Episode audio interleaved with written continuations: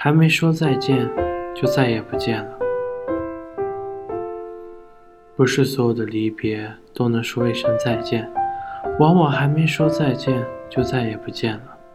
在心里对遥远的你道别，一切都要在这一刻画下休止符了。曾以为再见表达的是一种期待，期待下一次相见。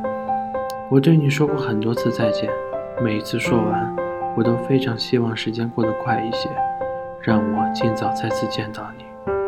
我想要和你在余生说无数次再见，能够一直在一块儿，会舍不得分离。会期盼见面，直至我们离开这个世界。很遗憾，我们不能一起走到终点，只能一同迎接感情的终点。我以为我们会有一次正式的告别，会带着祝福对方的心情，郑重地对对方说一声再见。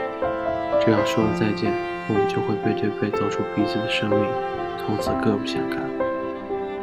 但我没有想到你会提前离开，把我一个人留在原地。你似乎对我，对这份感情毫无留念，最后连一句再见也不想说，就这样潇洒的走了。说惯了再见，从来不觉得这么简单的两个字竟然如此的沉重，竟然有一种害怕这会成为遗憾的恐慌。原来再见有另外一个意思，就是再也不见。